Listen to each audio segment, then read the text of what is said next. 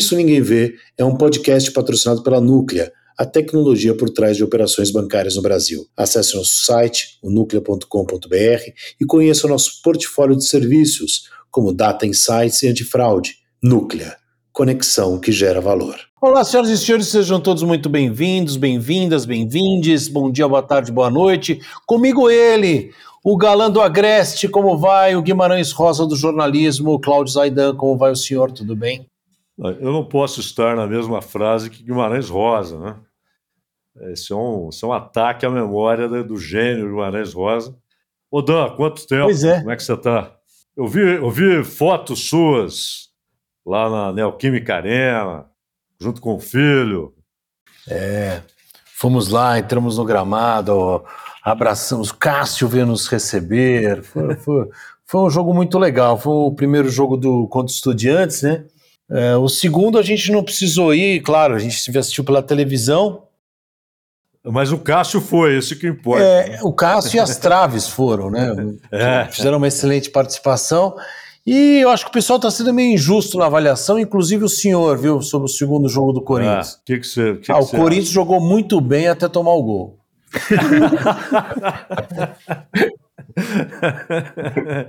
a saída de bola, né? O posicionamento da é, saída de bola estava impecável. Pois é, aí depois a coisa realmente degringolou, mas até ali, até tomar o gol, estava tudo bem. Ô Dan, hoje nós temos dois convidados especialíssimos e eu já peço aí a todo mundo que está ouvindo a gente, compartilhe os episódios e você pode ouvir os anteriores. São vários e todos muito bons, disponíveis em todas as plataformas de áudio. E o Isso Ninguém Vê também está lá no Instagram, como nos explica Dan Stuba. Isso ninguém vê, que é sem o E. Isso ninguém vê. Escreve sem o E. Exatamente. Isso ninguém vê. Aí você entra no Instagram, você comenta, você sugere, você critica, você elogia, você faz o que você quiser no seu canal de comunicação com a gente, com a produção, com todo mundo da Núclea, todo mundo que você quiser, enfim, quiser participar mais do programa, você entra lá e nos segue.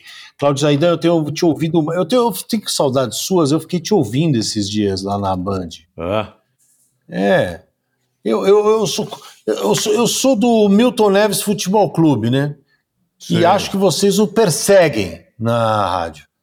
Ele é uma vítima. Não, é que ele, ele vive disso. É. Eu preciso de polêmica. Exatamente. Olha só, quem não vive de polêmica são os nossos convidados, João Teixeira e Steverson Palma. Oi, Steverson, o nome é gringo? Tem alguma relação, assim, uma homenagem? Nada a ver? Não, é, vem do meu pai, porque eu tenho outros dois irmãos mais velhos e também com nome parecido, o mais velho Estevam, do meio Estela, e meu pai precisava continuar, não achava outro nome, viu esse nome num filme que ele gostava da época e colocou, colocou no terceiro filho. Pô, mas ele tem que começar o nome com ST, com, com ST. Era. É, e, o, e, o, primeiro sobrenome é Estopa. Então não sei se ele pensava que ia ter filhos com, com dupla sertaneja, e aí. E eu não sei qual era a ideia dele na época, mas ele queria fazer todo mundo é, é, com, com nomes parecidos, tanto o primeiro nome quanto o segundo nome. Mas por que ST? Por que ST? ST? Porque o, segundo sobre, o primeiro sobrenome é Estopa, S-T-O-P-A.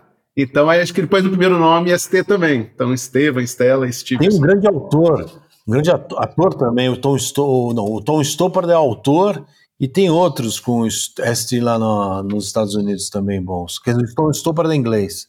Na faculdade da Opa, tá entrando uma voz aí de um homem que tem uma voz, um nome mais simples. João Teixeira, fale. É. Eu ia falar que na faculdade a gente falava assim, filho do Steve, né? Steverson. Né? Então a gente. É, é verdade, Steve, é então, verdade. Algumas é verdade. vezes a gente chamava ele de Steve, então. É... é na, na, Finlândia, por exemplo, é um sufixo, né? o filho desse, o filho daqui. Mas essa história de, de pegar nome em filme, o, o, não sei se vocês se lembram, o, o João, que é corintiano, deve se lembrar do Gleger, o goleiro, né? jogou no Guarani também. Sim. O Dan se lembra.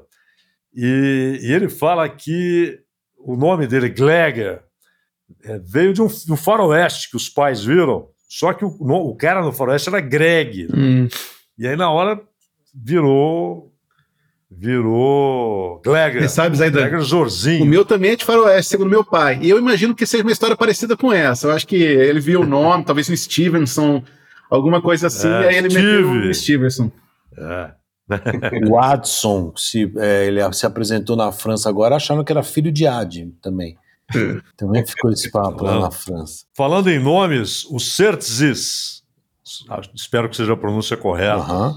veio de onde? Qual é a ideia? Vocês que são os comandantes dessa empreitada e de muitas outras, eu queria saber, na área de tecnologia, na área de inovação, como é que surgiu? Bom, uh, primeiro eu vou falar do nome, depois falo da empresa. O nome, a origem dele veio da mesma pessoa que criou o nome Steverson. Meu pai que também deu, sugeriu o nome Certicis. Mas a, a ideia inicialmente, quando a gente criou a empresa, era ser uma plataforma de solução de assinatura digital, que hoje tem aos montes. Só que quando a gente criou a empresa em 2007, isso era novidade no mercado, não tinha no mercado. Até a lei que regulamentava isso estava caminhando. Então, e não tinha, não tinha muita aderência. Então, naquele momento, né, era uma ideia que eu ainda acho, né, uma ideia sensacional, né, você é, poder eliminar o papel na assinatura, caneta, fazer sempre né, digitalmente. Mas como não tinha aderência, a gente não tinha fundos para continuar com a solução, a gente pivotou, né, transformou a, a empresa logo no começo para virar uma empresa focada em, em é, integração, consultoria, automação de processos, desenvolvimento de software, e aí a gente foi, foi crescendo. E, e a sociedade em si, né, que os fundadores, a, o João Teixeira, o Augusto Queiramoto, que não está aqui, e eu, né, a gente se conhece da, do curso de Engenharia de Computação, nós estudamos na, na Universidade de São Paulo, Lá a gente tinha já uma ideia de montar né, uma empresa quando a gente se graduasse. E então eu falo que né, tínhamos uma sociedade, mas não tínhamos ainda uma empresa. E quando veio a primeira ideia, a gente é, se, se, intensificou nisso e montou a Certicis. Ô João, o pessoal que escreveu o seu currículo não teve dúvidas, chamou você de líder visionário na área tecnológica. E, e, antigamente eles usavam isso muito para o Mao Tse Tung, para o Stalin, também nas democracias, por Roosevelt, né? um líder visionário. Só que você é um líder visionário na tecnologia. Não tem exagero nenhum, não, né, João? Acho que teve, porque o marketing reporta para mim, né? Então provavelmente deve ter sido o André que, que escreveu, e aí ele deu uma exagerada aí, né? Mas é, é, acredito que a gente esteja fazendo alguma coisa certa, né? A gente está aí com muitos clientes, a Núcleo é um cliente nosso também, mas eu acho que ele deu uma exagerada assim, viu, o, o Zaidan? Não, não, eu acho, eu acho que, ele, que ele se baseou, ele se baseou em observações que fez, né? E acho que num consenso. Sim. O que, o que, que você acha que provocou esse, esse adjetivo visionário? Que visões você teve? O quanto você conseguiu dar passos à frente inesperados, João? Eu acho assim, até o ponto que o Stevenson estava comentando, né, do produto na época que a gente fez, a gente estava um pouco à frente do tempo naquele momento. É, tanto que a gente, quando a gente foi nos clientes, a gente não conseguiu vender para ninguém, porque eles falaram: vocês estão malucos? Isso daqui a gente não pode assinar contrato digital. Aqui tem que ter o. tem que ser assinado na mão. A junta comercial não aceita isso daqui. Né? Então, é, às vezes você. Aí falando de empreendedorismo, né? Que, que, que, é sempre falado que você tem que criar um produto ou um serviço que o teu cliente possa usar ou precise, né? E naquela ocasião a gente criou um produto porque a gente achou muito bacana a ideia, muito legal, mas no final a gente acabou não conseguindo nenhum cliente porque a gente estava à frente do tempo. E eu acho que assim, do adjetivo, é, a gente está sempre pensando e buscando é, novas iniciativas né, dentro da companhia para a gente levar para os nossos clientes.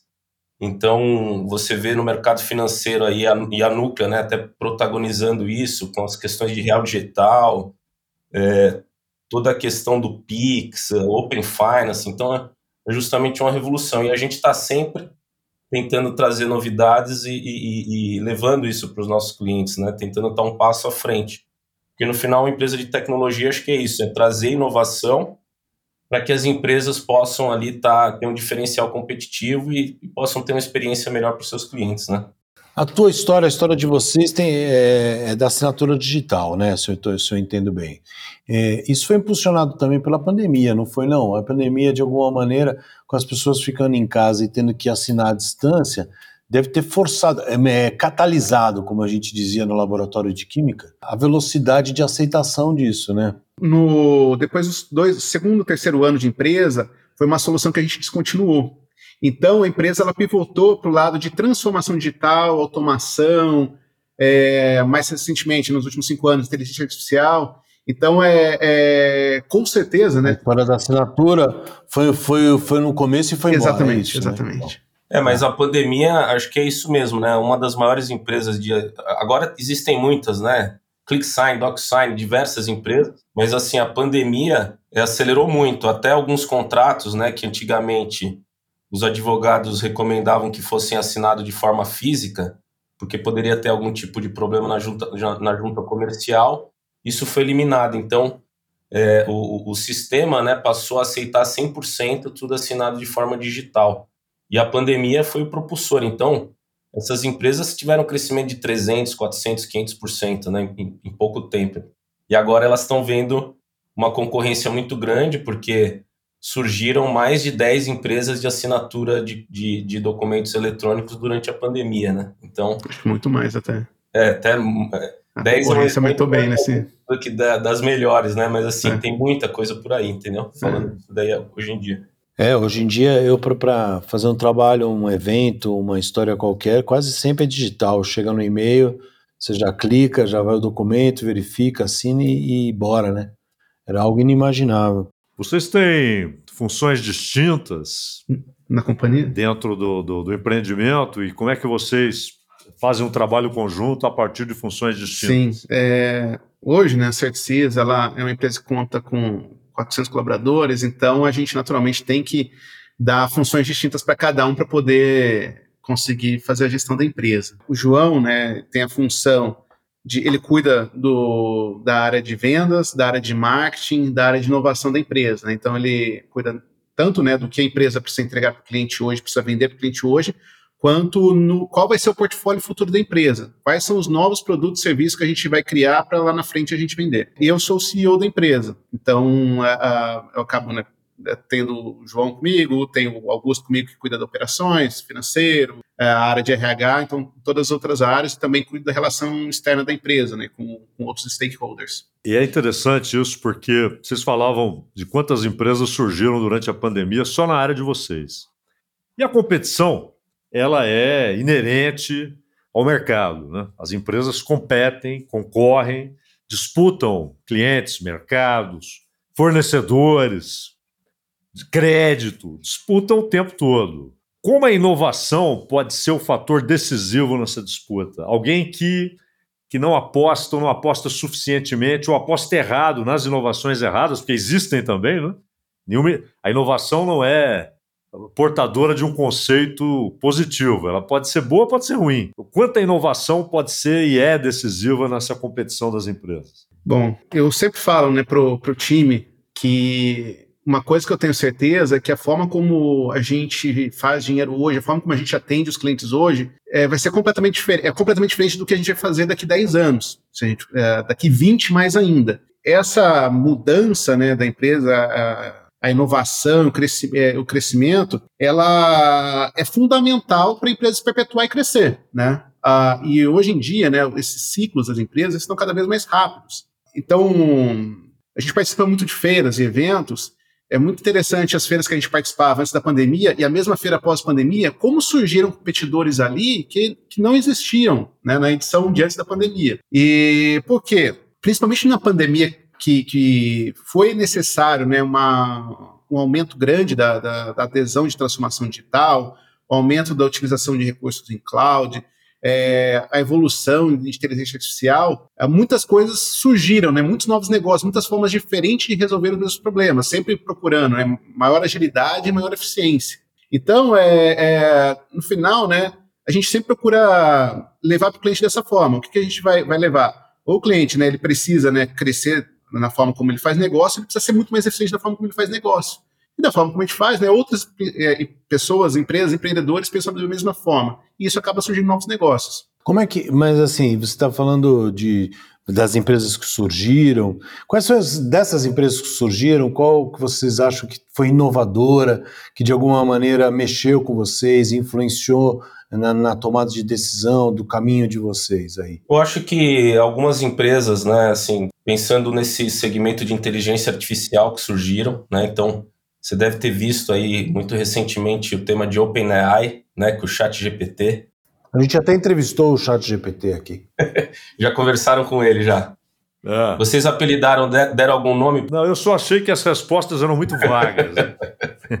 Exatamente. E no meu caso, ele esqueceu um monte de coisa que, que eu fiz, que foi maior trabalhão, ele nem citou nem nada. Mas ele não é, tinha muito São Paulino, foi, não. Foi no não. Wikipedia, mas muito antigo. É. Mas ele não achou que você era São Paulino, não, né? Do, achou. Não, esse tipo de erro ele não comete. Também não é tão assim.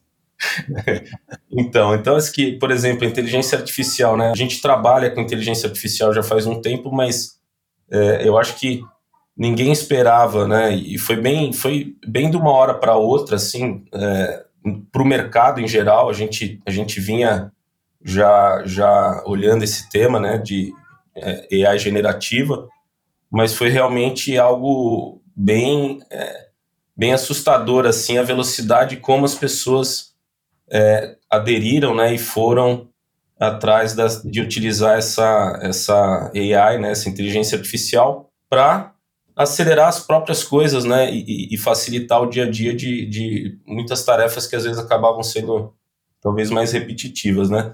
Mas tem o, o, uso errado também da, da AI, né, que foi até o que o Zaidan falou, que a, que a tecnologia às vezes vem para o bem, mas também vem para o mal.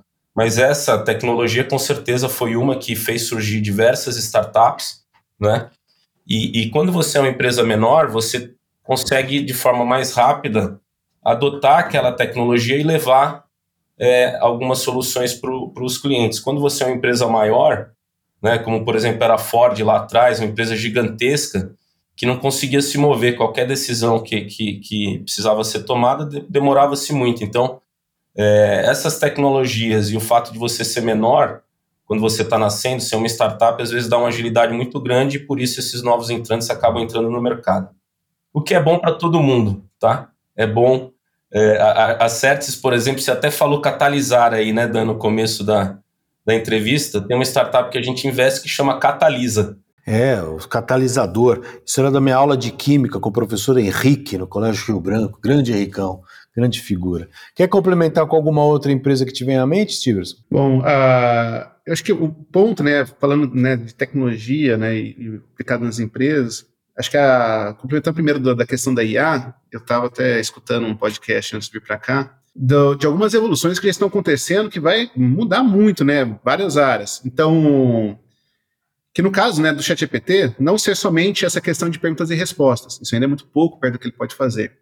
Mas é, eu estava escutando sobre um experimento da Universidade de Stanford que eles criaram uma mini comunidade de agentes autônomos para tomar decisões e executar tarefas. Então, pegaram um grupo de agentes autônomos, deram é, uma personalidade, uma função para cada um, e eles tinham uma atividade de, de, organizar uma festa, é, sem qualquer interação humana. Eles organizaram a festa, fizeram a festa, teve até um agente que, que chamou um outro agente para um date na festa, então é, esse é um exemplo né, de uma comunidade para uma tarefa simples, mas isso pode ir para o outro lado. Se você for levar para negócio, você pode pensar é, é, uma questão de, de marketing, né, de, de criação de conteúdo. Você pode criar uma equipe de agentes autônomos para criar conteúdo, né, para a generativa, é, engenharia de software.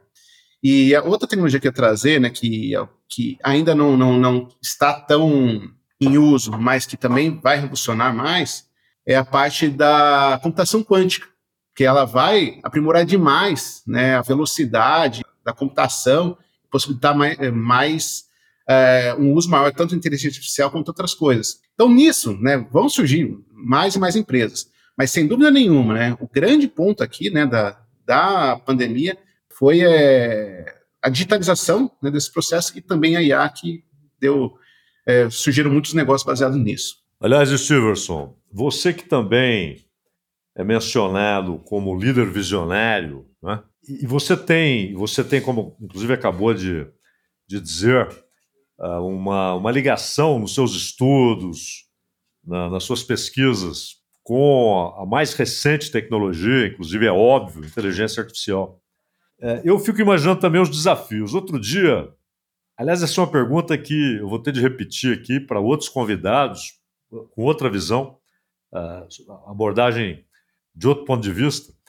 Mas eu, eu, li outro dia que eles fizeram alguns testes E, por exemplo, num banco, porque hoje muitas empresas empolgadas com a inteligência artificial têm usado cada vez mais esse instrumento na relação com os clientes. Inclusive na, no tete a tete, na conversa com o cliente. O cliente liga, ele está falando com uma máquina, mas não, não é aquela gravação, digite um, digite dois. É uma máquina que pode tomar decisões em alguma medida. E eles fizeram um teste e perceberam o seguinte: que alguém conseguia, alguém que obviamente também conhece a tecnologia, fazer com que a máquina, a inteligência artificial, trabalhando para um banco, tratando diretamente com o cliente do banco, fizesse um depósito absolutamente irregular, né? não era para fazer aquele depósito, na conta daquele sujeito que conseguiu manipular a máquina e a inteligência artificial para que aquele depósito fosse feito e a máquina fez. Né? Quais os riscos e quais os desafios? Como correr atrás para fechar os buracos e evitar esses riscos aí que podem ser graves para as empresas né? e também para os clientes. É, esse é um ponto extremamente importante né, no mundo de IA, que é a parte da, tanto do regulatório, da parte da ética, é, de como da, da, da, programação né, desses agentes, porque no final você tem um, um agente que aprende através de instruções que são alimentadas para ele, é, mas ele pode ter um viés que não seja correto para a sociedade. Né? Você pode, de repente, treinar ele com uma base que, para ele, vai ser é, é, correto fazer depósito errado, fazer saque, é, atacar né, uma conta, um banco. Então, até ó, alguns meses atrás, né, teve algum movimento, é, umas manifestações de grandes nomes né, da inteligência artificial pedindo para parar com as pesquisas durante uns seis meses até Acho que até vocês viram isso, até isso se regular. Mas, obviamente, não, não iria parar, né? Todo mundo ia continuar fazendo suas pesquisas. Porque esse realmente é um risco. Então, é, é, é o que muito se fala na, nas universidades, né, no, no, nos meios sobre, sobre IA. De ter né, um conselho, de ter uma forma de regular isso melhor, para que se possa ter sempre um botão de desligar se alguma coisa der muito errado. Porque imagine esse exemplo que eu, que eu dei da comunidade autônoma. Poderia ser várias outras coisas nessa comunidade. Então, esse controle é, é, é o grande ponto aqui que tem que ter ainda o espaço para intervenção humana de poder é, é, é, travar qualquer comportamento fora do padrão. Assim, quando uma empresa vai adotar inteligência artificial para fazer essas ações é, mais inteligentes né, do que eram os, os bots anteriores, porque anteriormente era pedido a emite uma segunda via para eu pagar um boleto, é, qual que é né, a minha, qual, como que estão os meus dados aí, eram interações mais simples. Agora, com essa capacidade de fazer essas é, interações mais sofisticadas, né, mais próximas do humano, é importante que é, seja feito um planejamento maior para implementar isso dentro da companhia, das empresas.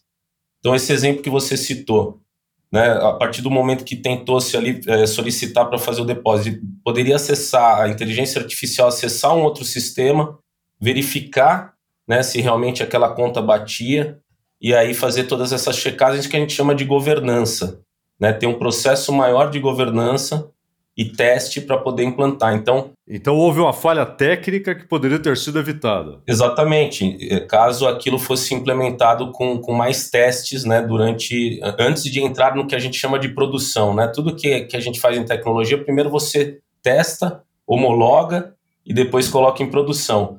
Provavelmente algum executivo falou: resolva logo, coloque logo, eu quero ter isso daí que nem os outros bancos, e aí foi feito de qualquer jeito e, e causou esse problema. Ô, João, eu ia, eu estava lendo aqui, né? Você fez Harvard, não fez? Fez curso em Harvard. Eu adoro quando fazem curso em Harvard. Você fez curso em Harvard que eu estava lendo e o Stevenson também. Vocês têm uma trajetória que passa pela USP, é, passa por diversas coisas, né? Cada um de vocês, enfim, é, você fez é, Business School, transformação digital, Private Equity, é, Venture, enfim. Como é que é, é para vocês, assim? O que, que vocês trazem é, fazendo uma avaliação, vai com aquela coisa, né? A experiência é um farol voltado para trás.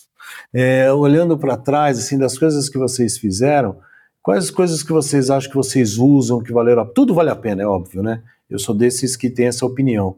Mesmo aquilo que não serviu, de alguma maneira, serve para a gente descobrir que não serviu e para a gente definir melhor o caminho. Eu não sei se vocês concordam.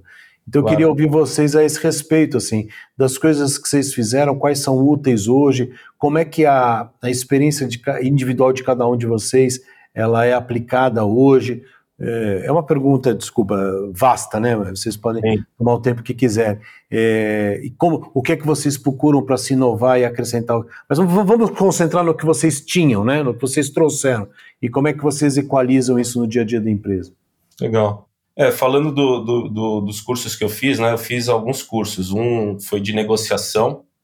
Então eu achei bem bacana esse curso em Harvard, porque, bom, eu já trabalhava... Curso de negociação foi em Harvard? negociação, é long term for negotiation, né? Então, eu já trabalhava na área comercial, então assim, dos, dos três, né, fundadores, eu acabei enveredando mais para a área comercial, inovação e negócios, né, desenvolvimento de negócio.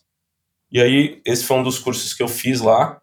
Assim, é, é, é traz uma visão mais ampla, né, da negociação, não simplesmente aquela negociação direta ali com, com o comprador, mas olhando de forma né, até 3D, né? Um, um, dos artigos ele fala que é o 3D negotiation, né? Negociação 3D, porque você tem vários atores numa negociação e, e para que você tenha sucesso, no final das contas, não adianta só você sair satisfeito, né?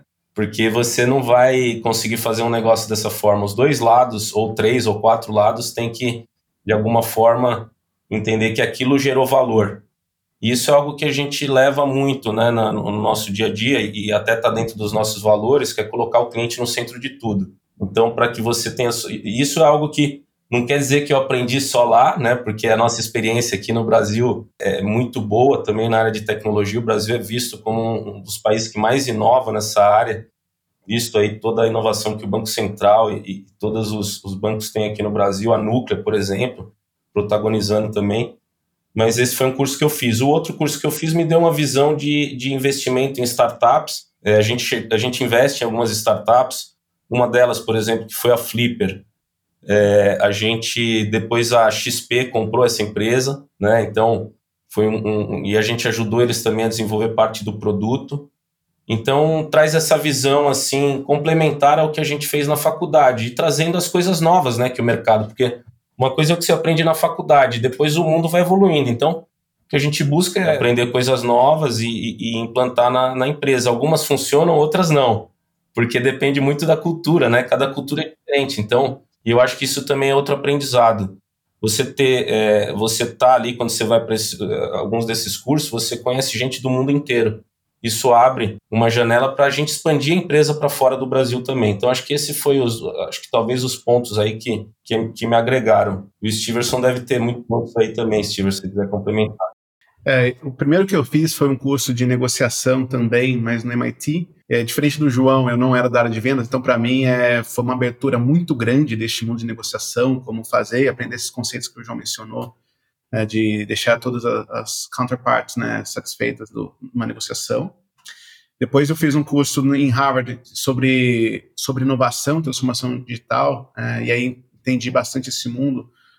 Era um curso com Clayton Christensen, que é uma das sumidades do mundo sobre, sobre inovação. Então, entender qual a mentalidade das empresas ao inovar. Depois eu fiz um programa em Stanford, uh, chamado Stanford Executive Program, programa de seis semanas, onde você foi é, lá? Fui para lá, fui para lá. Demais, hein?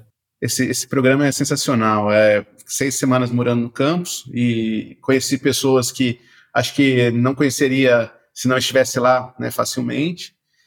E aprendi muito sobre o mindset da organização ambidestra, né, onde você fala de um lado que você vai cuidar do seu core, do seu dia a dia, do outro lado você vai cuidar da inovação, da sua empresa do, do futuro, né, que é o que eu, que eu falei um pouco do João, né, dele ele cuidar um pouco desse portfólio que a gente vai vender lá para frente. É, e também sobre liderança, sobre é, mudança, sobre essa questão de, como você mencionou, né, do, do da experiência um farol, olhando, olhando para trás, mindset de tentativa e erro, que as empresas do Vale do Silício é, adotam isso sempre muito forte, né? É, tentar rápido, falhar rápido, pivotar, fazer de novo, né? E agora eu estou fazendo um programa em Harvard chamado OPM, Owner and President Management. Esse é um programa de três anos. Uh, fico por lá três semanas por ano, inclusive dia 9 de setembro estou indo para lá para o segundo ano do, do, programa. Também com executivos do mundo inteiro, que é, é, até algumas figuras famosas do mundo é, participam do, do programa. E, tipo quem? Uh, o UAM. O UAM é um colega meu de turma, do Black Eyed Peas. Olha aí. É, é, entre outras, né, pessoas do, do grandes empresários do Brasil, né, do exterior. É, e ali, né, o foco pensar em levar a empresa para o next level. Então, inicialmente, nos, nos, três anos, é o primeiro, olhar as oportunidades que eu posso é, perseguir com a, com a. Uh, no segundo ano, pensar, né, procurar mercados não atendidos, outros países não atendidos.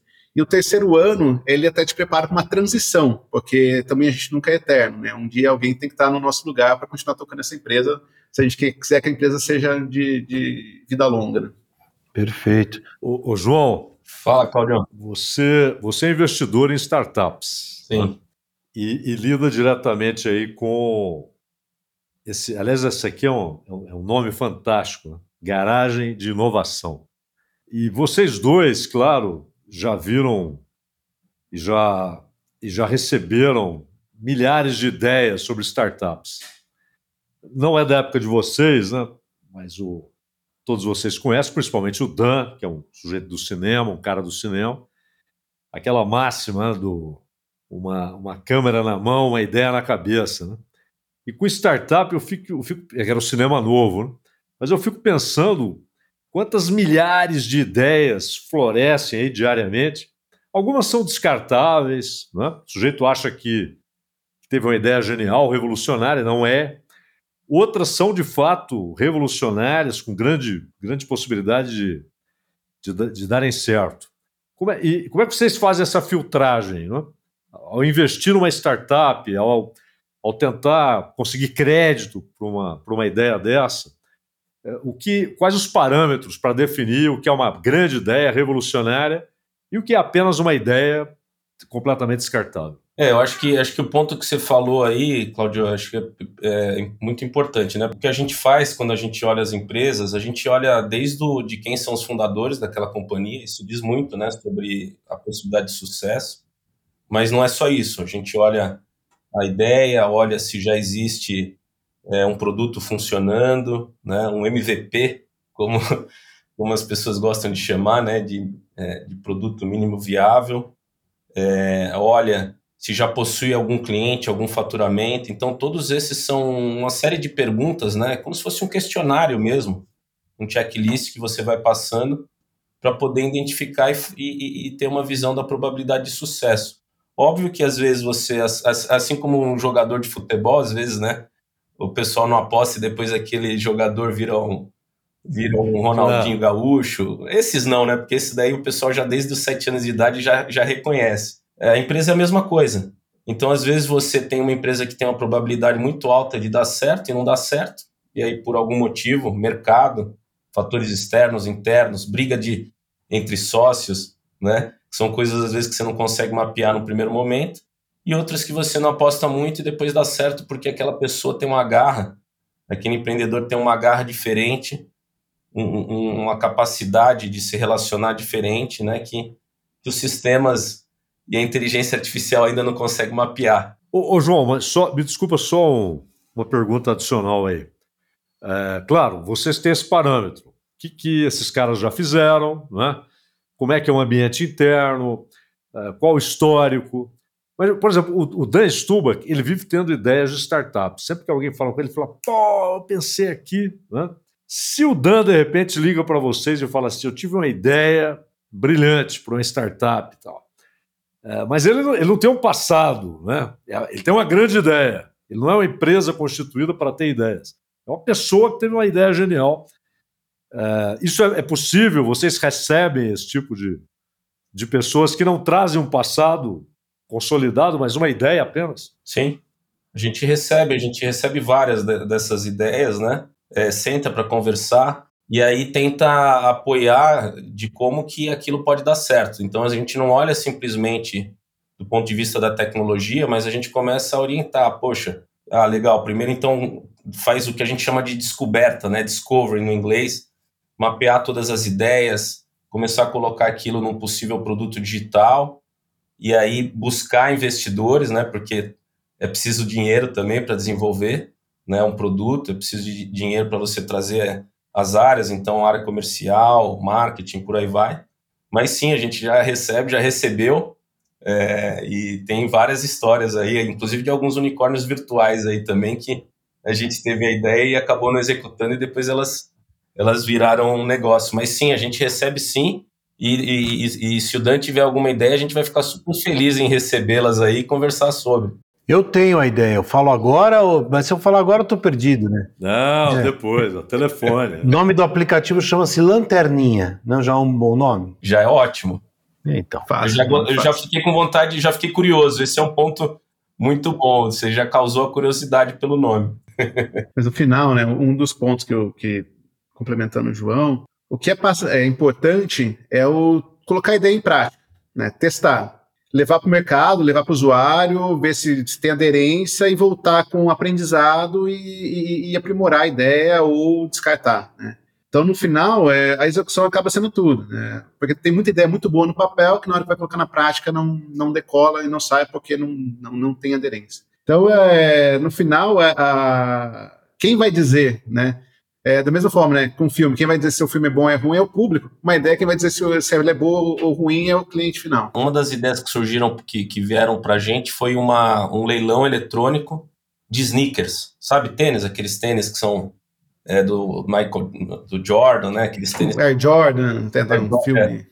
Então, é, virou uma moda, né? Quer é. dizer, já era um pouco, mas agora mais do que nunca, né? E aí a gente é, teve essa ideia, desenvolveu um, um aplicativo, né? É, que você conseguia que, que o preço do, do sneaker subia e descia de, como se fosse uma bolsa de valores, né? E você podia fazer os bids ali. É, o produto estava tudo pronto, mas no final a startup não entrou no ar. Por quê? Porque teve um problema ali de, de arranjo entre os sócios. Então, é, esses são os exemplos. Então, a gente tem lá o produto, né? Tá lá, só que não tem ninguém para tocar. Então, não adianta só você você conseguir fazer um produto digital bacana. Se você não conseguir ter o resto, né? Botar para rodar, não, não adianta nada mais. Você consegue patentear a ideia antes de testada? Você consegue, mas é, é, é patente ainda no Brasil, né, um processo bastante demorado. E hoje, no, no, como se costuma dizer, né, que o mundo de tecnologia vale muito mais você lançar mais rápido a sua ideia e ganhar todo o mercado que você puder, e preocupa-se, né, obviamente, com a patente paralela, do que esperar uma patente para querer fazer alguma coisa. Porque, às vezes, na hora que passar a patente, com a velocidade né, do, do, da tecnologia, pode ser que esteja descontinuado, né, não faça mais sentido. A minha ideia é muito melhor que essa, tá? Ótimo. Vamos conversar depois do episódio. Essa é uma das dificuldades de falar com a galera mais nova, assim, um jovem empreendedor, sei lá, de repente ele acha a ideia dele genial, tem dificuldade de ouvir isso que você falou agora, Stevenson. Quais são as coisas, as maiores dificuldades ou os maiores conselhos que vocês dão para o pessoal mais novo? É, assim, é isso que você falou é interessante, né? Do todo mundo gosta da sua ideia, igual toda mãe acha seu filho bonito, né? Com ideia é a mesma coisa. Ah, só que tem uma questão, né, de, de consenso. Também nem toda ideia que tem consenso vai, vai ser muito sucesso. Por quê? Pode ser até que seja um sucesso, mas até um nível. Agora, a ideia que faz a disrupção, às vezes é uma ideia que não é consensual. Então, quando você tem uma ideia, né, você, você acaba contando para alguém para ver a viabilidade e, e, e, vai tentar fazer. Se todo mundo concorda com a ideia, pode ser que seja uma ideia facilmente copiável, todo mundo vai acabar fazendo. E se, se as pessoas não concordam, mas você pode ter muito sucesso com ela, você vai ser um gênio, visionário. Se você não deu certo, você vai ser um estúpido que todo mundo falou que a ideia era ruim, né? Então também tem, tem esses lados, né, de você, você falar da ideia. Mas o que eu sempre muito falo muito é pega a ideia, conta para alguém, pega o feedback, testa, faz o teste mais barato que você puder fazer dessa ideia em prática. Se é um formulário, faz numa uma planilha Excel, faz, vai testar uma planilha Excel, usa uma plataforma gratuita, mas é, é tenta tirar do papel o mais rápido possível para testar o mais rápido possível para você ter um feedback. Porque às vezes, em cima de uma primeira ideia, você muda ela completamente em pouco tempo e surge um negócio muito grande que você nem imaginava no começo. Que o mais importante é esse, é mais a sua capacidade de, de, de adaptação do que necessariamente a sua inteligência em cima de uma ideia bem específica. Bom, o, o João, o João mencionou um fator crucial, que é a grana. Né? O, o capital, alguém investir, o crédito. E, e, com tantas ideias surgindo, às vezes a gente tem a impressão que milhares brotam aí toda semana. Né? É, no Brasil, especificamente, há um capital já disponível para isso, há gente que já desenvolveu, inclusive, um mecanismo de separar um capital para investimento em ideias, em startups. Os bancos são receptivos, bancos tradicionais, inclusive, ao investimento em startups. Como é que é a captação de capital? É, tem, tem várias fases né, de captação, desde a captação mais inicial, ali, quando você tem só uma ideia, e essa é a que está mais difícil hoje, né? Então a gente via muito é, aquilo que a gente fala do investimento em PPT, né? A pessoa apresentava, levava uma ideia, a ideia parecia muito bacana, passava por aquelas rodadas de pitch, né? É a fase do FFF, né? É. Family, Friends and Fools. São as pessoas que vão colocar o dinheiro na, quando não tem nada. Tem os fools no final, é. é. Eu já fiz umas dessas aí que não deram certo, tá? Eu tenho também uma, algumas dessas aí. Mas é, existem para todas as fases. E hoje o que está mais comum que é buscado são aquelas empresas que são startups, mas que já têm um faturamento, né? Que já provaram a sua tese, que, que, que existe o que a gente chama do market product market fit, né? Um produto que o, que o mercado precisa, que tem um fit para o mercado. E essas são as, as empresas que estão recebendo mais investimento. Mas existe, existe a, os corporate venture capitals, né? A própria Núclea tem, então ela traz as startups, lança desafios, as startups montam esses produtos aí as melhores posicionadas recebem um aporte de capital, ou para desenvolver o produto, ou para fazer o crescimento. Então, é, é, isso tem no Brasil tem é, é, crescido muito, tá? No Brasil, né? Sendo realmente um hub aí da América Latina, né? Então, é, e você tem é, quando você já está no estágio maior, com faturamento muito maior, o recebimento dos aportes dos bancos mais tradicionais aí, né? sem citar nomes aqui, mas os maiores que todo mundo conhece, né? Os, os private banks aí os, é, que, que, fazem esse tipo de investimento. Então, é, é, existe de tudo, tá, Cláudia? Aí vai depender do momento econômico. Então, é, hoje, nesse momento, momento econômico que a gente tem, está favorável ao investimento em startups que já tem faturamento. Ô, João, mas há fundos específicos Sim que investem exclusivamente em startups? Sim, existem inclusive fundos de universidades, né? Por exemplo, o Stevenson participa de um fundo lá em Stanford que investe em startups, formado por ex-alunos. Existem fundos profissionais, né? E aí que, que, que, trabalham com startups, né? Então aqui tem vários, North Capital, Caravela, e por aí vai, diversos, né? Fundos de investimento aí. Agora vai depender do, do, do, do empreendedor conseguir convencer e, e e colocar a mão nesse dinheiro. É, existem dois tipos de fundos, né? Os fundos de venture capital, que vão investir nas empresas mais early stage e que vai, vai ter um investimento até um determinado tamanho, e os fundos de private equity, que aí já pegam empresas já maiores, já bem experimentadas, já com mercado, que vai potencializar o crescimento dessa empresa. É, e o, o, mercado de VCs no Brasil, né, de venture capital no Brasil, é, cresceu muito, né, principalmente nos últimos 10 anos. Talvez é um negócio que a gente não tinha quando fundamos a Certsys. Que talvez se tivesse, a Certsys não teria pivotado como pivotou, talvez teria é, persistido na solução de assinatura digital. Aí teve, depois da, de 2021, começo de 2022, né, teve uma queda nesse mercado por conta né, de, das altas taxas de juros, começou a ficar um pouco menos atrativo o investimento, mas está retomando. Né? Eu tenho recebido boas notícias que é, é, o mundo de venture capital está voltando a se movimentar bastante, está tá entrando bastante dinheiro para essas empresas, né, o que vai fomentar toda a economia. Acontece são os, as aquisições e fusões também, né? Então, Sim. É, acho que esse é outro ponto aí que, que acontece da, das empresas maiores fazendo aquisição de empresas menores para dois objetivos, né? Nesse caso de empresas menores, você absorver algum conhecimento que demoraria mais tempo para você desenvolver né, um produto específico que você quer colocar no portfólio, e empresas já maiores quando você quer crescer participação no mercado e tamanho da empresa, já visando, por exemplo, um IPO, por exemplo, né, um, um lançamento de ações no mercado. Estou explicando porque às vezes alguns termos em inglês eles são meio chatos, né? Então, IPO que é, que é a questão de você transformar a sua empresa pública, como é uma Petrobras, como é o Itaú, que tem ações sendo negociadas em bolsa, né, de valor. Explica mesmo, João, explica mesmo, fundamental. Legal. Vocês dois fizeram negociação, né?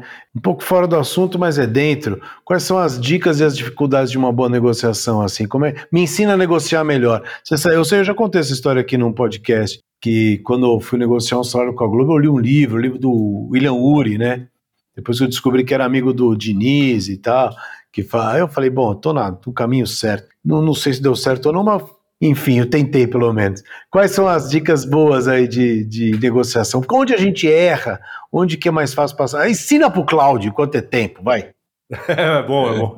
Quanto é tempo? Mas ele deve nego negociar bem melhor que a gente, mas eu acho que assim, tem alguns pontos, né? Acho que o, um, um ponto importante é você primeiro mapear todos os envolvidos e os interesses, tentar mapear os interesses de cada parte, né? E aí não são interesses simplesmente. Não, o interesse geral, eu quero mais e o cara quer pagar menos. Exato. Isso em geral é o interesse. É, mas existem outros interesses intangíveis, né? Que é, que é status, que é. e por aí vai. Então, é, realmente você tem que usar até um pouco da psicologia, né? Do, do, e aí a experiência faz muita diferença, né? Então, acho que mapear essa questão dos interesses e você não defender uma posição, né? Que fala muito de não defender uma posição só por defender, né? Porque daí vai dar, você vai ter um problema na negociação. Tentar entender o que, que o outro lado está buscando é, e flexibilizar, ter, ter flexibilidade também, ter bom senso, entender que os dois lados têm que sair ganhando. Então, eu acho que essa dica de você não defender uma posição só porque a tua ideia é você colocar a tua ideia achar que aquela é a única ideia e a melhor, aí você vai para o caminho errado. Então, é ouvir e fazer perguntas, muito mais perguntas, para entender o que, que o outro lado está esperando, para que aí, aí, quando você entender o que o outro lado está buscando, você com certeza vai conseguir fazer uma boa, uma boa proposição aí, né? Mas é difícil negociar com o Stevenson, viu? Os dois fizeram ah, aí, aí quando eu preciso de mais Não tenho dúvida. Aí eu, Por isso ele é o é, céu. Eu tenho que contar uma história bonita ali, viu? Mas eu, just, eu também consigo me dar bem também, tá? o, o, Stevenson, voltando um pouquinho à história do, do, do investidor, do crédito, ó, vocês se lembram, claro, todos vocês, todo mundo que está ouvindo a gente sabe, uh, houve recentemente o, a quebra de alguns bancos regionais nos Estados Unidos. E o, o socorro decidido pelo, pelo Banco Central e principalmente pela Secretaria de Tesouro foram muito rápidos e amplos, contrariando até uma certa tradição né, nos Estados Unidos de ah, problema dos caras. Houve um socorro muito rápido. E depois descobriu-se que aqueles bancos, eh, alguns deles financiavam startups, e essas startups financiadas, grande parte delas, grande parte tinha relacionamento com o Pentágono, desenvolvia ideias para o Pentágono. Ou seja, eram startups com finalidade militar. Né? E o interesse do, do, do Pentágono foi decisivo para que a Secretaria de Tesouro, principalmente com o Banco Central lá, independente, mas a Secretaria de Tesouro socorresse com muita presteza né, aqueles bancos e permitindo, inclusive, depois que fossem adquiridos por terceiros, para que a coisa não parasse, para que aquelas startups continuassem sendo financiadas. No Brasil, uh, o poder público pode ter uh, alguma participação maior, importante, positiva, inclusive por intermédio de universidades públicas, uh, para que essas ideias recebam acolhimento, tenham crédito, tenham investimento. O poder público pode ter algum, algum papel nisso? Ainda que seja por intermédio de universidades? Não só pode, como ele deve e ele tem. Então, hoje, você tem algumas instituições de fomento que apoiam né, ideias em universidades. Então, você tem FINEP, que tem vários projetos, vários editais que acabam financiando né, determinadas ideias. Você tem o BNDES, que ajuda também né, com ideias de inovação. Você tem a FAPESP no estado de São Paulo, que financia pesquisas, é, não só né, um laboratórios de universidades, mas também empresas dentro de universidades. Então você tem esse, é, é esses pontos, né? É, tem que crescer? Com certeza tem, né? Você pegar ah, não só investimento né, em, nessas ideias, como investimento em, em tecnologia, como investimento em formação. Então, você pega a formação de engenheiros e, e, e, e cientistas no, no, Brasil, né, é, ela tem uma taxa é, inferior ao que é na China, no, que é na, na Índia, que são países que crescem muito rápido em demanda tecnológica. Então, precisa ter políticas públicas que investam mais nesse tipo de, nesse tipo de curso. É, fora isso, tem ah, as iniciativas privadas que acabam ajudando. Então, é normal ah, ex-alunos de universidades criarem seus fundos, né, então, é, que a gente chama de endowment, para investir nessas ideias. Então, esses fundos, né, nos Estados Unidos, que é muito famoso, Harvard, Stanford, que tem lá alguns bilhões de dólares sob custódia para investir né, em ideias, então eles é, pega esse dinheiro, aplica o rendimento desse dinheiro, investe em ideias. Uh, aqui no Brasil também está começando isso. Então, na, na, na Poli, é, tem o fundo dos amigos da Poli, que cresceu bastante com os ex-alunos, colocando dinheiro e, e, investindo em ideias né, para que podem revolucionar o mercado. Então, é, eu vejo essa via, né? O governo, com certeza, ele tem que fazer isso pensando no, no crescimento né, do país, no crescimento das ideias, mas também iniciativa privada apoiando o governo, que pode também é, é ajudar esses pontos. Tem um deslumbramento também por novas ideias que às vezes passam, né? Eu lembro um amigo meu, ele abriu, chegou para mim e falou assim uma época, ele trabalhava na Sharp, eu acho, não me lembro. Ele saiu e falou: "Cara, eu descobri um negócio, aluguei uma um, uma lojinha na Vila Boim, um lugar em São Paulo, em Genópolis, e ele abriu uma loja que ele falou: "Cara, é um negócio do momento que era o videolaser". Né? Então, os discos eram discos como se fossem de vinil que você botava numa num, sim, no aparelho e ele reproduzia o vídeo e áudio de grande qualidade. Isso durou muito pouco tempo, porque o DVD depois tomou conta e depois o Blu-ray mais ainda, que eram menores, mais fáceis de usar, e o videolaser do meu amigo foi pro buraco. Mas ele acreditou piamente por um ano, sei lá, que aquilo era a coisa mais fantástica do mundo e que ia durar muito tempo. Existem diversos exemplos disso, né? Então como é que a gente não cai nesse truque também? Dessa ideia deslumbrante que, na verdade, não passa de vapor, como diria Álvares de Azevedo. É, no final, é, não é sempre a melhor ideia que ela prevalece. Né? A gente tem vários exemplos disso.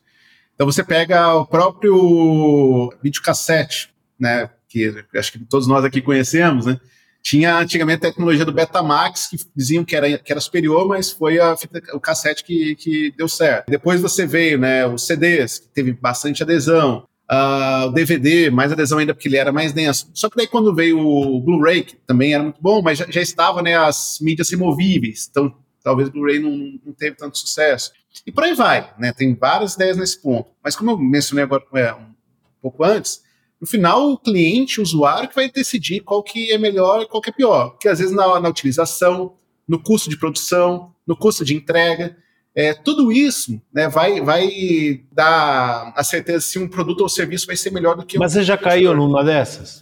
Eu acho você que já caiu? Ah, já, já. Já. Eu acho que tem assim, né, o Dan, que você está falando, os falsos profetas, né? Porque quando alguém perde dinheiro, alguém está ganhando. Então, Então alguém pode ter contado uma história maravilhosa, que ele ia fazer, faturar 30 mil por mês e abrir cinco, seis lojas, constrói aquele sonho, né? É, em torno do, do, do, da, daquela pessoa que quer virar empreendedor da noite para o dia. E é difícil você virar um empreendedor da noite para o dia e ter sucesso. Essa é uma ideia é, muito, muito comum às vezes. E as franquias vendem muito esse sonho. Você pode ver. Muitas, muitos franqueados, né? Que falam, pô, eu quero virar empresário, é, vou montar três lojas ali para vender brinquedo no shopping, aí vai dar certo, aí depois vê que tudo aquilo lá é uma falsa ilusão e que, e que não é dessa forma. Então, primeiro ficar atento aos falsos profetas, né?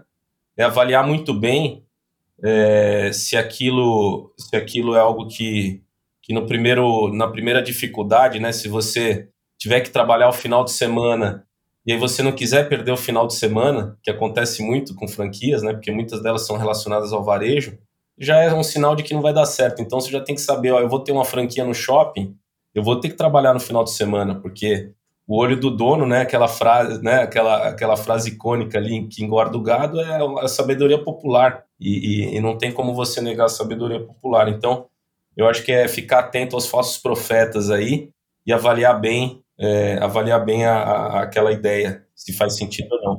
Eu acho que tem um ponto interessante complementando o João, que é a, como que o, as empresas de capital de risco, né, elas pensam. Então, eles vão ter lá 10 ideias que eles vão investir, pode ser que nove deem errado, mas se uma der certo que pague o retorno de todas as outras, tá valendo a pena. Então, é, e aí, como a vovó já dizia, nunca coloca os ovos todos na mesma cesta, é um pouco disso também. Então, às vezes, você acaba pensando numa ideia milagrosa e você vai com tudo em cima dela, você põe todo o seu patrimônio nela, e ao dar errado, você você perdeu tudo. Quando você começa, não sabe se vai dar certo ou vai dar errado. Poderia ter dado certo a, loja né, do seu amigo. Mas a, a, ter ido com, ir com tudo numa ideia dessa pode ser também um grande, um grande problema na situação. É, é que o, João falou de falsos profetas, tem uns caras que também, eu vou te dizer, né, Cláudio, sempre investe na coisa errada. Você já sabe o cara vai. Não é verdade? Aí a gente só tem que achar esse cara e investir no oposto. Aí a gente... Exato. Mas aí, isso que o Dan perguntou, né? Das ideias, que às vezes o cara. É claro que mesmo Thomas Jefferson, que além de político brilhante, tinha, tinha muitas ideias no campo da inovação agrícola. Benjamin Franklin e gênios como Thomas Edison, né, Santos Dumont, é, Grambel. É, eles também tiveram algumas ideias que não eram boas, mas as, as boas foram tão revolucionárias e tão duradouras, né, o impacto tão duradouro, que eles são inesquecíveis, eram gênios. Só que hoje a gente tem uma peculiaridade que vocês mencionaram algumas vezes, que é a velocidade com que a tecnologia se desenvolve. É, o quanto algum, alguns investimentos que a empresa faz, não é nem o investidor lá que aposta na ideia, vamos ver, a empresa adquiriu a tecnologia. O quanto ela pode se precaver contra o tempo, ou seja, em certo momento aquela ideia que é boa, realmente é boa, ela se torna obsoleta porque ela foi atropelada por inovações que não param. Não é? Vocês já enxergam algumas ideias que foram revolucionárias, mas que estão condenadas a se tornarem obsoletas em breve? Boa pergunta, hein? Até ficou um silêncio aqui, né? Mas, por exemplo, às vezes a gente fala muito do, do, do, do dos automóveis, né? A gente é, e você vê toda essa inovação aí, por exemplo, o Tesla, né, que surgindo aí, que, que praticamente fala que é uma plataforma, você gerencia tudo pelo seu celular, atualiza o software. Então essas são algumas inovações, assim. É, a gente acredita, que nem Leonardo da Vinci acreditava que em, em algum momento todos os veículos eles vão voar por aí, né? Então isso pode se tornar obsoleto. É, agora, não sei se vem à cabeça do Stevenson alguma ideia mais palpável aí nesse. É, é difícil falar disso, porque se, se a gente sabe que vai ser obsoleto, talvez a gente não invista, né? Mas uh, o que acontece muito, né, algumas soluções que acabam entrando na moda muito rápido e elas somem do dia para a noite. Né? É, pega alguma, algum problema que está acontecendo né, na, na, na sociedade, ganha aderência e depois ela some. Então, uh, é, é, tinha uma, uma, rede social que foi criada né, na época da pandemia, que eu já nem lembro mais o nome. É, acho que todo mundo entrou, ela ganhou muitos usuários, do dia para noite. Ah. E, e, e, aí, questão de um mês, né? Já, todo mundo já começou a sair, né? É, acho que não era Circo, não, não, enfim, não, não me lembro o nome. Tem o Threads agora também, né? Para um é, tem um, um microfone esse... logo, não era? Um logo era um microfonezinho, não Isso, isso mesmo, que as pessoas faziam né, reuniões informais, formais, né, naquela, naquela plataforma. Tá tanto, tanto que a gente nem lembra mais o nome. É, e aí vou dar um exemplo que não sumiu, mas você. É, quando mudou, né? Tá voltando o perfil. Quando começou a pandemia, os e-commerces ganharam muita aderência. Ainda tem muita aderência. A experiência de compra online ela cresceu demais e pensavam até que a, a experiência a presencial estaria condenada. Mas não, a experiência presencial voltou, ela está acontecendo, né? A experiência loja está voltando. Mas obviamente que o, o e-commerce hoje está muito melhor do que era antes.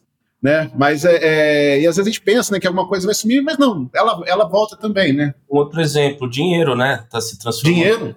obsoleto. Então, é, praticamente eu não consigo, eu não, nunca tenho dinheiro na minha carteira. Né? Qual foi a última vez que você foi no caixa eletrônico sacar? Não me lembro. é. Não me lembro. Então, o dinheiro, e ainda mais com esse tema de real digital, é, né, com, com os, as moedas digitais aí, ó, e o Brasil já testando isso, né, o Banco Central, inclusive a, a Núclea é uma das empresas que está testando, participando desses consórcios aí para testar, fazer esses testes com o real digital. A Certis também, junto com outras empresas, fazendo alguns experimentos nesse segmento de blockchain, moeda digital, né? Então, o dinheiro é algo que está se transformando em obsoleto e, e tem tudo para deixar de existir o papel. Uma pena, porque minha filhinha fez uma, pulse, uma pulseirinha, né? E eu levei no escritório nessa semana e vendi a pulseirinha dela. E trouxe dois reais. De, ela, ela falou, pai, é quatro reais. Aí ela falou, mas se a pessoa quiser, você pode dar um desconto. Aí vendi por dois reais e trouxe a notinha de dois reais para ela, ela ficou toda feliz. Mas a, a tendência é que isso suma e deixe de existir. Eu espero que o dinheiro, eu espero, eu espero que o papel moeda sobreviva a mim, viu? É, eu também espero. É, eu prefiro o papel moeda. Eu gosto de pegar também, mas, mas é difícil encontrar na carteira. Dicas, dicas. Todo programa a gente termina com dicas. Infelizmente já chegou a hora do final, mas felizmente chegou a hora de boas dicas. Vamos ouvir vocês aí sobre filmes, livros, coisas que vocês acham bacana de compartilhar para as pessoas, é, dentro do assunto, fora, fiquem à vontade. Bom, é, em termos de, de, filmes, né, eu gosto muito de, de filmes sobre empreendedorismo. Então, vou dar dois exemplos que um mais, mais antigo, mas que é, é sensacional, né, a forma como foi revolucionário. É o filme A Forma de Poder, a Fome de Poder, que é sobre a história do McDonald's. Uh, é, o, Ma o Keaton, né, que faz Michael Keaton. Isso, Michael Keaton. E mais recente, né, mas não tão recente, este filme que conta a história do Air Jordan, também sensacional, mostrando como que a divisão né, de tênis, de basquete da Nike, como revolucionou né, por conta do Air Jordan e como que a mãe do Michael Jordan foi tão essencial, né, junto com Michael Jordan, para revolucionar a forma como os outros jogadores passaram a negociar seus contratos com, com marcas esportivas. Primeiro, primeiro ele revolucionou o jogo, né? Depois ele revolucionou a maneira de lidar com o marketing. Ah, e, e só falando de um livro também, é, pegando carona no filme do, do Air Jordan, a biografia do, do Phil Knight, que é o fundador da, da Nike, também é sensacional. É, chama é, Shoe Dog, se não me engano, né, o livro. Sensacional. Ah, tem um, tem um filme dele? É? Tem um livro dele. Ah, o livro conta... de, é a Fome da Vitória, Fome da Vitória. É, marca da, Vitória. Marca da Vitória, é isso aí. É, conta desde quando ele era um vendedor de calçado autônomo é, até criar a Nike, até ele fazer, transformar a Nike numa empresa pública, né? Fazer, fazer na torradeira, né? Sim, sim, na máquina de waffle. Máquina de waffle, waffle é, é, botava borracha lá na máquina de waffle. Sabia dessa, Cláudio? Que... É. Botou esse, esse o, o, a sola do, do, tênis que a gente usa hoje, ela é originada de uma máquina de waffle. Por isso que tem esses quadradinhos. Tua dica, João? É, eu, vou, eu vou pegar um filme, um filme brasileiro aqui, tá? Já falamos de um americano. Eu vou falar de um que você deve gostar muito aí, Dan, que é a Democracia Corintiana, né? Então, esse é um, esse é um filme aí que, que traz elementos importantes, que é a democracia, né? Que, que e além do mais eu também sou corintiano, então trago essa, esse filme aí para que para que a gente possa ver como também os, os, os, os atletas, né, essas pessoas públicas, podem ajudar para o positivo, né? Claro. Trazerem e se exporem, né? E trazerem o, o, que pensam com relação a esse tema tão importante que é a democracia. O outro que está ligado à democracia é com relação à, à morte das democracias, né? Que é um outro livro aí também interessante. É, falando de livro, também tem um outro livro que eu acho que é muito legal, que tem muito a ver com o que a gente está falando, que é a, a, chama Founders Mentality em inglês, né? Mas é a mentalidade do fundador, que são de dois estrategistas de uma consultoria de estratégia que chama Bain Company, que é excepcional para todo fundador. Eu acho que, que é uma leitura essencial. Né? Então, acho que acho que são esses pontos aí. Pois, Stevenson, você falou time algumas horas na, na entrevista. Quantas pessoas trabalham com vocês? 400 pessoas hoje. Caramba! É gente, hein, meu? É. Sabe o nome de todo mundo? Ah, não. até, até 150, 200, sabia o nome de todo mundo, Pô, conhecia memória, a família, hein? conhecia tudo. Aí chega um momento que, bom, acho que não, a partir de agora não dá mais. Pô, é gente pacas, Claro. que legal. Aí antes você encontrava as pessoas no escritório, né? Então agora as pessoas estão por aí, então fica, dificulta também. Ah, claro, claro. Eu tô por aí faz tempo. Minha dica é um filme, mas também há o livro. O livro, obviamente, influenciou, foi a base do filme. Um filme antigo, tem 51 anos já, o Solaris, é um filme soviético, com direção do Andrei Tarkovsky, e é baseado num livro de um escritor polonês, o Stanisław Lem. E o Solaris, muita gente vê como um contraponto ao 2001, o Odisseia no Espaço. né? O 2001 tem muito esse embate homem e a inteligência artificial, né? O cara viu isso lá. O Solaris é muito mais uma humanização. É, tem, tem crítico que diz que eles levaram Freud para o espaço, né, no, no Solaris. Não é um filme assim fácil, não é aquele que o cara vai ver rindo, se divertindo, tendo emoções. Mas é na mesma linha do 2001, é um livro que leva considerações muito importantes nessa relação do homem com suas invenções, né? que é um trabalho que vocês fazem diariamente, e até o, embate existencial do homem com a máquina. É uma coisa interessante. Solaris, filme de 72, ou um livro do Stanisław Lem, polonês, com o mesmo nome, Solaris. Minhas dicas vão no caminho da, da invenção, né? A gente estava falando muito de invenção, de criatividade, de inovação. Steve Jobs, eu acho que se tornou, justificadamente ou não, enfim, que é um personagem controverso, né?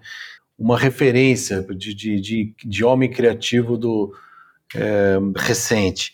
O filme é muito bom. Steve Jobs com Michael Fassbender, que é um excelente ator, vale a pena para quem não viu. E a rede social também, que aí conta a história da, né, do Facebook, tem o Jason Eisenberg, que é um ator bem interessante. Depois fez poucas coisas, fez recentemente uma série até que ele escreveu, chama Vida de Toby, tá lá no Prime, mas teve o seu melhor momento aí na rede social, que também é um filme bom. É, é o mesmo roteirista para os dois. Vocês gostaram desses filmes? Gostam dessas figuras, não? Sim, gosto, Muito gosto bom, bastante dos dois, né? Tanto o Steve Jobs quanto o Mark Zuckerberg são sensacionais. Senhoras e senhores, muitíssimo obrigado, viu, Stevenson Palma, João Teixeira. Mais alguma coisa que vocês queiram acrescentar? Porque o tempo acabou passando rápido com vocês. É, e esperem a ligação do Dan, hein? Ah, é. Não, na verdade, na negociação agora, Cláudio, eu tenho que fazer um estilo que eu tô ocupado. Eles que têm que me ligar. Primeiro a gente vai ter que descobrir o seu telefone, mas deixa que a gente faz esse. Então tem que ser bem difícil. Quanto mais difícil for, me- mais eu vou ganhar. É. Não? O, é, tá, é uma estratégia, é uma estratégia. Mas o- acho que minha esposa fez isso comigo, que eu liguei 20 vezes para ela para conseguir encontrar ela a primeira vez. E deu certo, tá vendo? Deu que certo. nada, eu deixo aí o meu telefone, vamos fazer o lanterninha. Deu certo. Gente, muitíssimo obrigado, viu? Um prazer falar com vocês. Tudo de bom. Obrigado. Obrigado, a Dan. Obrigado, Zaidan. acompanhou. Obrigado. Valeu. Conversa foi Obrigado, ótima. um abraço. Muito boa mesmo. Obrigado. Obrigado pela companhia, ouvinte. Esperamos por você na próxima segunda-feira com um episódio inédito às 18 horas. Núclea é a nossa patrocinadora. Conheça a Núclea no núclea.com.br.